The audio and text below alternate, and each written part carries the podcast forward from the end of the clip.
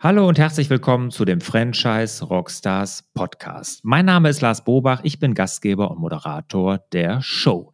Ja, heute habe ich kein Franchise-System zu Gast, sondern jemand, der Franchise-Systeme berät, den Thomas Krämer von Global Retail Solutions.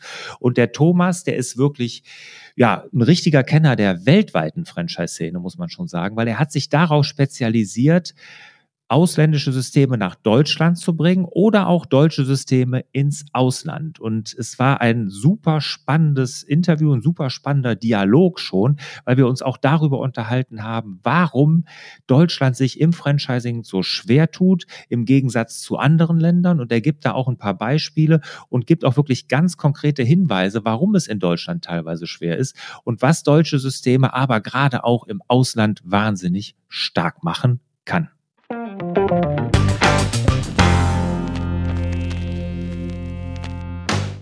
Thomas, du als Experte in der Franchise-Wirtschaft, gerade auch im Ausland, äh, was sagst du denn jetzt? Wie sieht es denn in Deutschland im Franchising im Vergleich zum Ausland aus? Ja, ich denke, in Deutschland spielt das Franchise generell eher eine untergeordnete Rolle. Also es, ist, es findet gar nicht so wirklich statt, wie das in anderen Ländern ist. Ähm, das hat mehrere Faktoren. Zum einen, also du musst einfach nur mal. Nicht statt, findet nicht statt. Also ich habe ja den, äh, den Torben Brodersen hier im Interview gehabt, der hat gesagt, 600.000 Menschen arbeiten in Deutschland in der Franchise-Wirtschaft. Ja, richtig. Aber es ist trotzdem gesellschaftlich im Vergleich zu anderen Ländern vielleicht noch nicht so anerkannt. Sagen wir es mal so. Und was auch wichtig ist, es ist in Deutschland sehr negativ behaftet. Also das mhm. heißt, du googelst Franchise, Erfahrung und dann kommt Vorsicht. Pleite durch Franchise, Pleite durch das System. Das ist was, was aus meiner Sicht viele Leute erstmal abschreckt, in Deutschland sich überhaupt mit dem Thema Franchise genauer zu befassen. Hm. Und das finde ich interessant, dass du das sagst, wenn ich da einhaken darf. Ja. Weil das ist auch mein Eindruck, dass es in Deutschland so ein bisschen negativ behaftet ist. Ich bin ja jetzt äh, weit über zehn Jahre Franchise-Nehmer und äh, auch in meinem Bekanntenkreis so, ja, Franchising, was ist das denn schon? So Unternehmen in zweiter Klasse. Und ja, irgendwie hat das wirklich hier in Deutschland so ein, so ein ähm, ja, Geschmäckle, ne, wenn man ja, so Franchise. Genau, genau das ist es halt. Und das ist in anderen Ländern anders. Also USA, ist es generell anders gesehen. Die sind uns da immer einen Schritt voraus. Aber wenn wir jetzt zum Beispiel nach UK gehen, da ist, da hat das Franchise einen anderen Stellenwert und da ist auch einfach viel mehr Kapital im Markt. Da haben, ich sag mal, viele Unternehmen haben das verstanden, viele Geldgeber haben das verstanden. Und da fließt mehr Geld rein, da ist das auch in der Öffentlichkeit, hat es einen viel höheren Stellenwert als in Deutschland. Wenn wir uns jetzt weiter wegbewegen, ich sag mal Region Dubai, da ist das auch so. Da gibt es halt viele Firmen, die machen nur Franchise, ausschließlich. Und die haben da nicht ein System, sondern die haben bis zu 50 Systeme. Und die wissen, damit lässt sich relativ leicht Geld verdienen. Und in Deutschland ist das, ich sag mal, noch nicht so. Ich hoffe, dass sich das auch ändert im Laufe der Zeit. Ja, jetzt lass uns mal zwei, zwei Seiten da betrachten. Auf der einen Seite ist es ja gesellschaftlich irgendwie anscheinend anders und schwieriger in Deutschland, aber auch von der Unternehmerseite. Wenn wir uns jetzt erstmal die Unternehmerseite angucken, ähm, ich meine, wir haben über 1000 Franchise-Systeme nach Aussage des Deutschen Franchise-Verbandes, sogar 1200 mittlerweile. Ähm, aber irgendwie sagst du, tun sich Unternehmen trotzdem schwer. Ja, Warum? Genau, also wir haben ja gerade schon mal das ganze, ich sag mal, Image-Thema angesprochen. So, das sind Vorbehalte, die es gibt gegen die Branche. Das führt wiederum dazu, dass es zum Beispiel Finanzierungsprobleme gibt. Es ist halt nicht leicht, eine Finanzierung für ein Franchise-System zu bekommen. Da gibt es dann wieder Beispiele, wo das gut funktioniert, aber generell ist es nicht leicht. Dann haben wir in Deutschland auch, wir haben relativ wenig Profis in dem Bereich, die sich wirklich auf Franchise fokussieren, die das groß machen und aus diesen Erfolgsgeschichten heraus auch diese positive Publicity kommt. So, und was Obi man auch, reicht da nicht. Bitte? Obi reicht nee, da es gibt, es gibt ja viele. Also ich hatte mir auch vorgenommen, heute nicht über bestimmte Systeme zu sprechen. Aber ich, ich kann es immer andeuten. Es gibt ja auch sehr erfolgreiche, auch Deutsche, die im Ausland super erfolgreich sind, die jeder kennt, die jeder haben möchte. Aber das ist nicht die Normalität in Deutschland. Hm, eher und, die Ausnahme. Ne? Und was in Deutschland halt auch generell ein Problem ist, die Deutschen sind halt keine Fans von Systemen. Also zumindest ein großer Teil der Bevölkerung, die sagen, wenn wir jetzt über ein Restaurant reden, ah, das ist Franchise, nee, da gehe ich nicht hin. Ist auch in anderen Ländern ganz anders. Die, hm. die lassen sich eher von Marken leiten. In Deutschland ist es, geht man eher zum Italiener um die Ecke und so weiter. Ist, das ist eher so eine gesellschaftliche, vielleicht eine Akzeptanz oder ein Akzeptanzproblem. Ähm, also wenn ich das zusammenfasse, also wir brauchen mehr Leuchtturmunternehmer, die für Franchising stehen, da Erfolgsgeschichten schreiben, damit das hier auch ein bisschen ja, anerkannt wird. Ja, definitiv. Das ist, der, das ist der eine Teil. Aus meiner Sicht haben wir aber auch das Problem, und das ist aber nicht nur ein deutsches Problem. Du hast gesagt, es gibt, es gibt über 1000 Franchise-Systeme in Deutschland. Die Frage ist, wie viel davon machen den Gewinn? Oder anders, mit, mit wie vielen von diesen Systemen kann ich denn als Partner Geld verdienen? Und da trennt sich die Spreu vom Weizen und das sind nicht, das ist nicht der überwiegende Teil, mit dem ich viel Geld verdienen kann. Das ist ja so. Wenn ich mit einem Franchise Geld verdienen kann oder wenn ein Franchise-System Geld verdient, dann ist das nächste Problem, wie wird das Geld verteilt zwischen Franchise-Geber und Franchise-Nehmer? Wenn ich dann wiederum eine sehr hohe Franchise-Gebühr ansetze, bleibt weniger für den Franchise-Nehmer. Der muss das Geld verdienen. Der Franchisegeber, der verdient das Geld nachher durch die Multiplikation, indem er viele Partner hat, die jeweils einen kleinen Prozentsatz zahlen und nicht wenige Partner, die viel zahlen. Also haben wir erstmal, wird Geld im System verdient? Wenn Geld verdient wird, wie wird das Geld verteilt? Darüber muss ich mir erstmal Gedanken machen.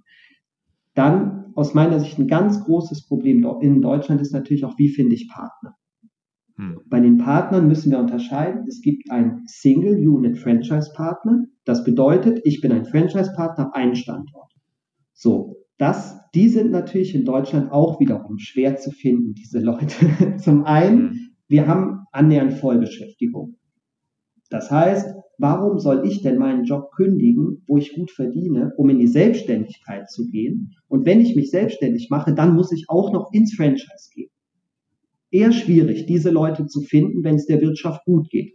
Das sieht man auch ganz klar, je besser es der Wirtschaft gibt, desto weniger Selbstständige, desto weniger Franchise-Nehmer. Ist ja. auch ein deutsches Problem. Risiko, äh, ja, dass die Leute nicht bereit sind, Risiken einzugehen. Mhm. Die zweiten, den zweiten Part oder die zweite Sorte von Partnern, die Multi-Unit-Franchise machen, also mehrere Standorte eröffnen, das gibt es in Deutschland wenig. Das ist gar nicht so bekannt die Problematik aus meiner Sicht, die, was den Fehler, den viele Systeme machen, ist, dass sie halt pro Standort immer nur einen Partner haben. Aber ich, Thomas, wenn ich da mal einhaken darf, das ist, ich habe ja jetzt hier wirklich einige schon interviewt und es gibt wirklich viele Systeme, die wollen das gar nicht. Richtig. Die wollen gar nicht den Multi-Unit. Ja, richtig, korrekt. Das kann ja auch gut funktionieren, wenn der Partner Geld im System verdient. Wenn das System genug Geld insgesamt erwirtschaftet und die Partner können davon gut leben, ist das ja auch toll. Dann ist das ja auch gut. Das ist dann, das kann dann, ich sag mal, buy a Job sein. Ich kaufe mir den Job, indem ich ein Franchise mache. Vielleicht kann ich damit auch viel Geld verdienen. Aus meiner Sicht, die Problematik ist dann, nehmen wir an, wir haben Single-Unit-Modell und vier Standorte. So. Oder wir haben fünf Standorte. Vier sind erfolgreich, einer ist nicht erfolgreich. Dieser Partner wird mir irgendwann hinten rüber kippen. Der hat die finanziellen Ressourcen nicht und dadurch leidet das System natürlich. Habe ich aber einen Partner, der finanziell stark ist und fünf Standorte hat, dann gleicht er den einen Standort, den schlechten mit den vier guten bis mittleren aus. Das heißt, wenn ich einen Partner habe, der das klingt jetzt, das ist natürlich auch ein Wunschdenken. Manche Systeme machen das, manche können das auch nicht. Aber wenn ich starke Partner habe, die auch meine Schwächephase durchstehen und mehrere Standorte haben, dann stützt das insgesamt das System. Bei vielen Systemen ist es aber nicht möglich, weil es nicht so multiplizierbar ist. Hm. Wenn ich das jetzt mal, also für dich jetzt, also deine Sicht äh, der Franchise-Welt ist die, dass du sagst, Franchise-Systeme sollten viel mehr Wert auf Multi-Unit-Partner legen, weil das das System stabilisiert und auch den Ruf nachträglich wirklich positiv beeinflussen kann, der ganzen Franchise-Wirtschaft.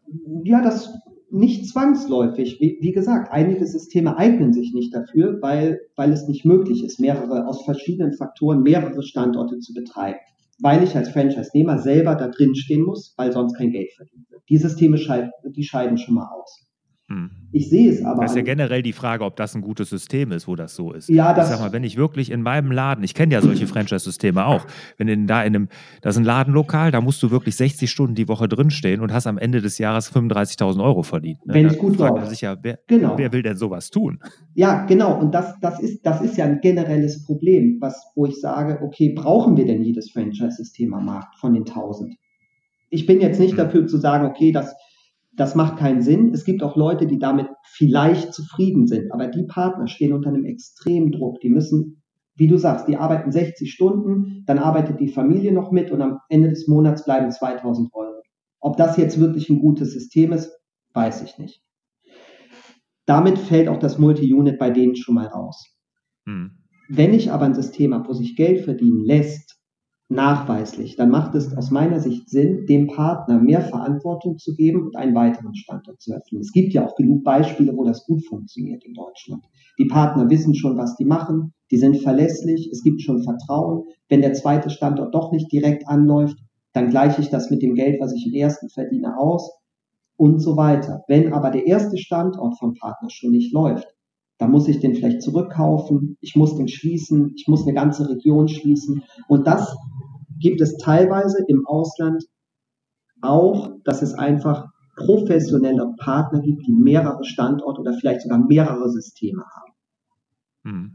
Also das siehst du im Ausland wirklich so, dass da, gibt es denn da diese Franchise-Systeme, von denen wir gerade gesprochen haben, 60 Stunden arbeiten, wenig Geld verdienen, so gibt es die im Ausland gar nicht, also doch, in den USA oder in der doch, UK? Doch, ähm, das, das ist jetzt auch, was ich jetzt gerade gesagt habe zum Beispiel, nehmen wir Nehmen wir das Beispiel USA. Auch da ist die Frage, wie viel der Systeme verdienen überhaupt Geld, beziehungsweise wie viel der Franchise-Nehmer verdienen denn überhaupt Geld.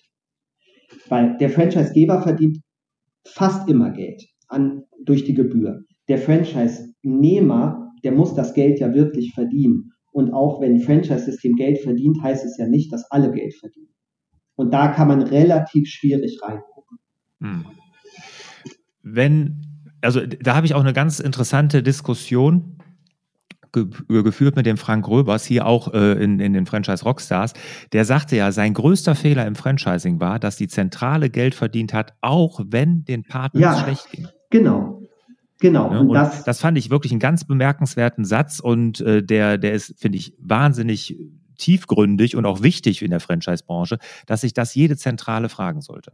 Genau. Das, das ist aus meiner Sicht ganz wichtig und die Franchise-Zentrale, ich hatte es eingangs schon mal gesagt, die verdient das Geld, indem sie von jedem Franchise-Partner ein bisschen Geld verdient und nicht von jedem viel.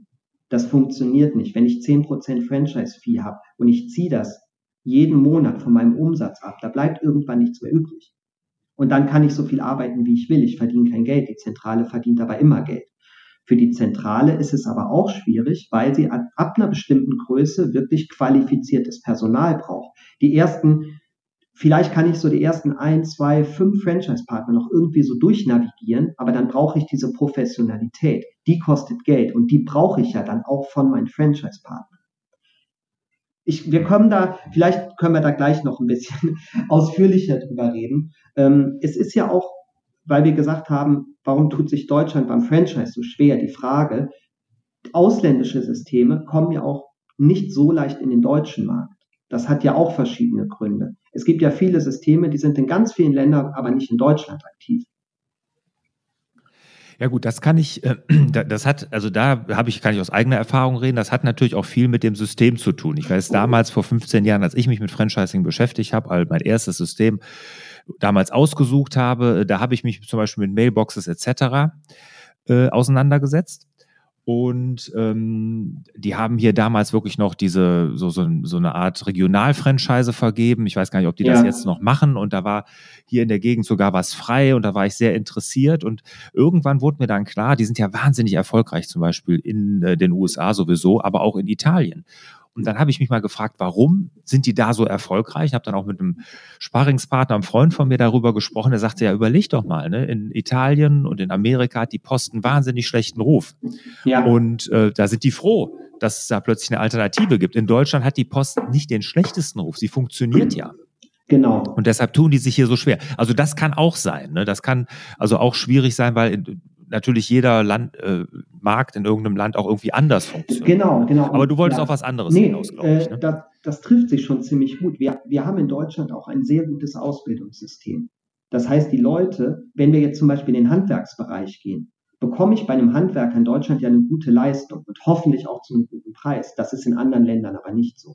Oder ich gehe in Deutschland zum Friseur, zahle wenig Geld, bekomme aber einen guten Haarschnitt. Das liegt am deutschen Ausbildungssystem. Dass wir viel, in vielen Ländern wird durch das Franchise ja auch eine, ein gewisser Qualitätsstandard vorgegeben, den es sonst gar nicht gibt.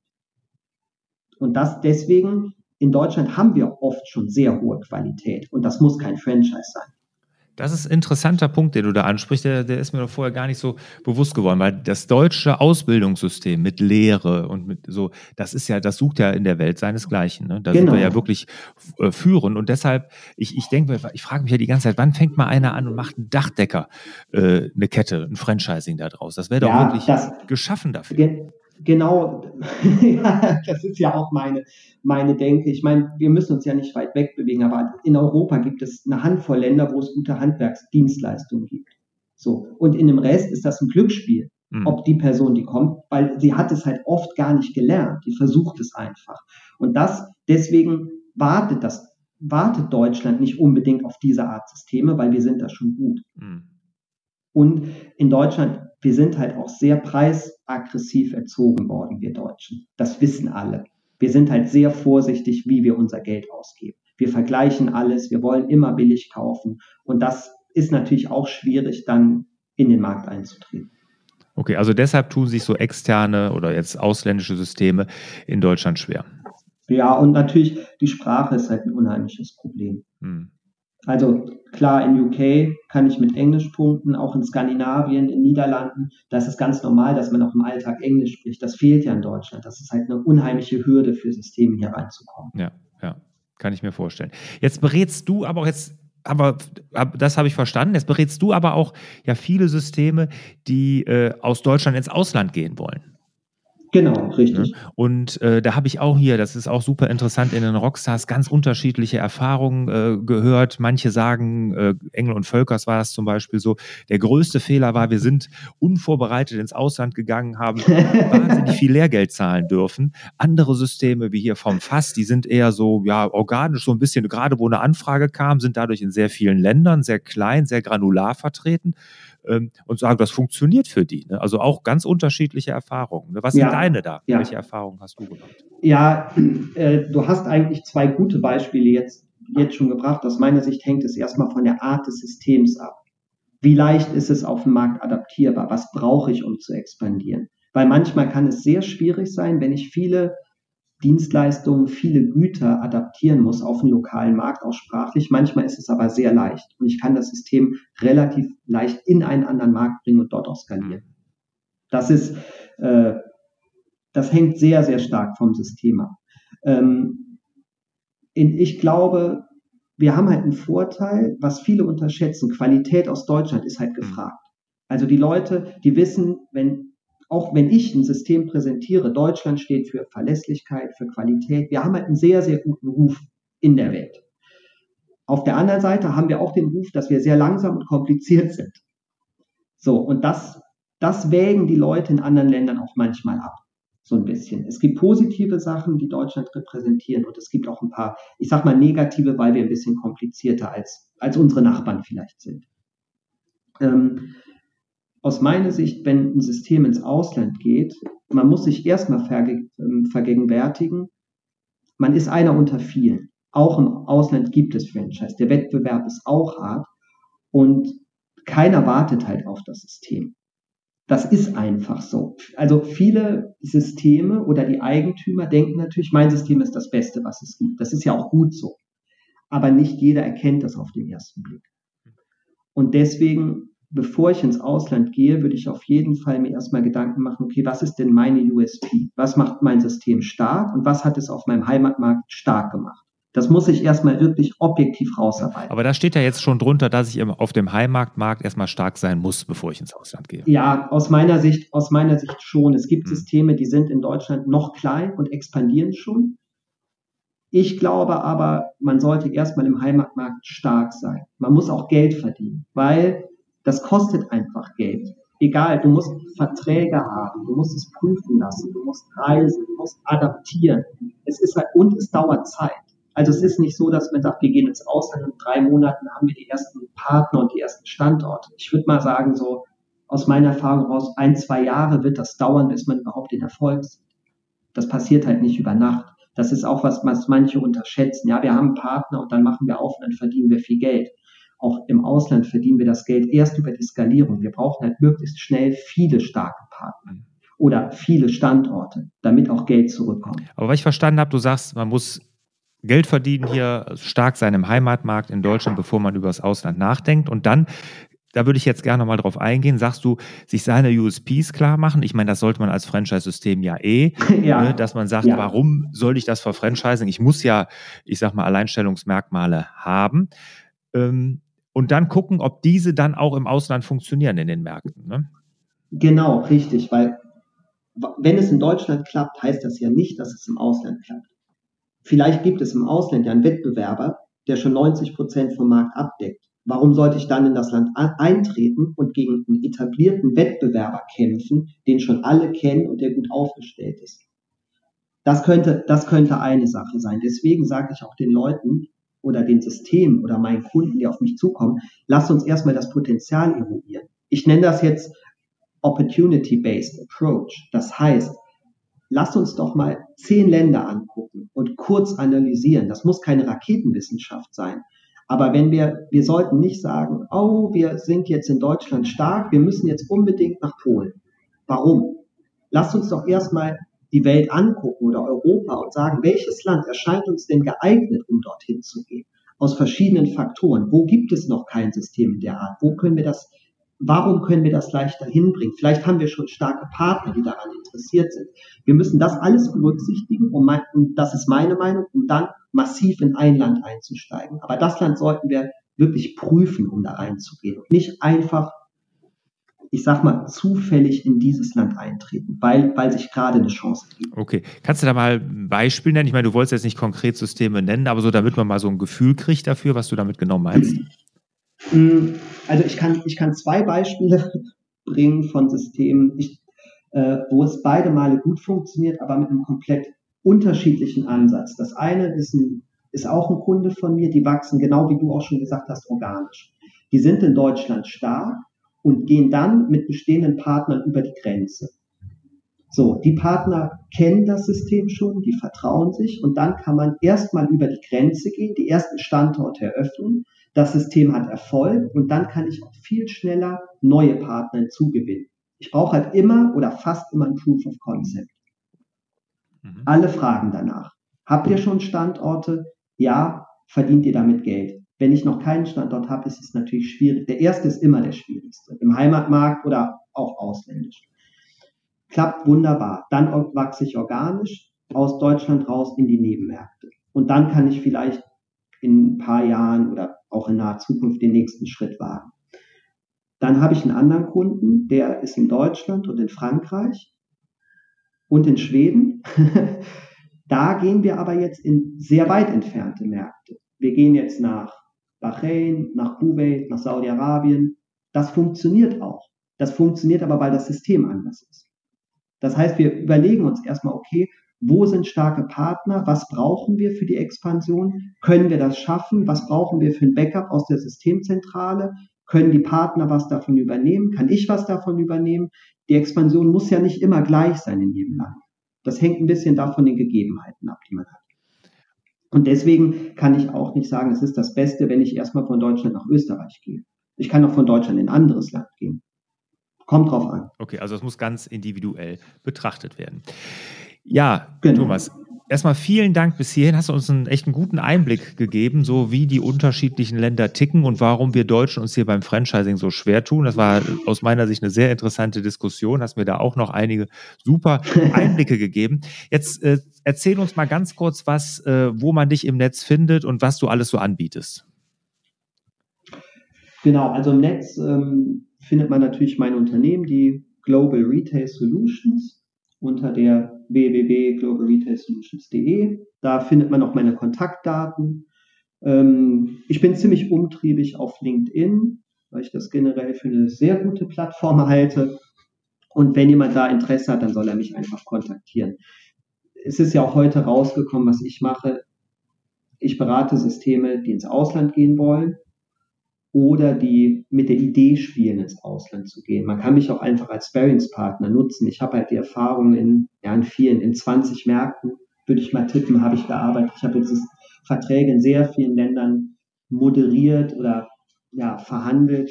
Ähm, da kann man mich fragen, aber auch sonst, wenn man auch sagt, in Deutschland, auf dem Heimatmarkt, wie soll ich denn in Deutschland expandieren?